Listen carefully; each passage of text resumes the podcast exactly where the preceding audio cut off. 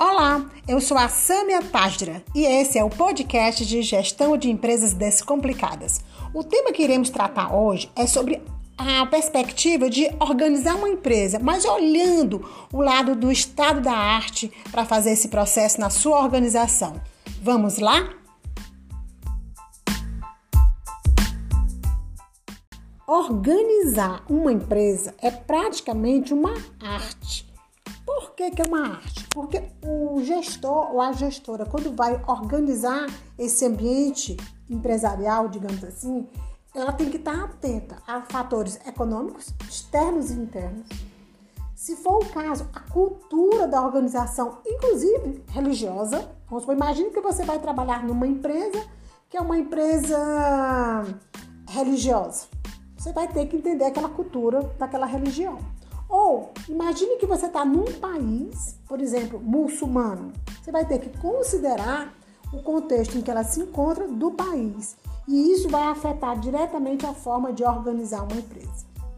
Quando você vai fazer a organização de uma empresa, você precisa olhar os aspectos políticos, não só da empresa, mas do que está fora da empresa.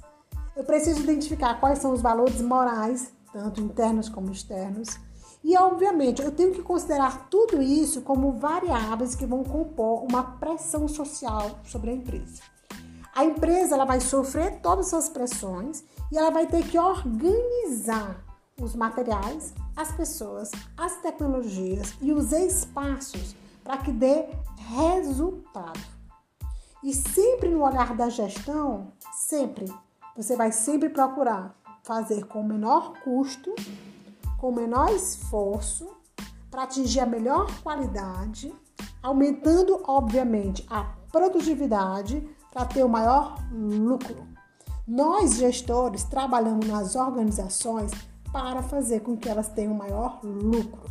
Professora, mas na área pública? Na área pública, nós, gestores, trabalhamos para fazer o melhor uso adequado dos recursos financeiros. Então, é, não vai ter o lucro, mas eu não posso ter o desperdício. Não vai ter o lucro, por exemplo, uma cooperativa, lá eles chamam sobras. Sobras, em outras palavras, que não podemos dizer isso, mas é o lucro. É o lucro que é revertido para a empresa para fazer com que ela possa fazer a sua melhoria contínua. Então, toda vez que eu pensar em eu preciso organizar a minha empresa, o que, que eu preciso considerar? Esses fatores externos e os fatores internos. Para quê? Para atingir os objetivos organizacionais.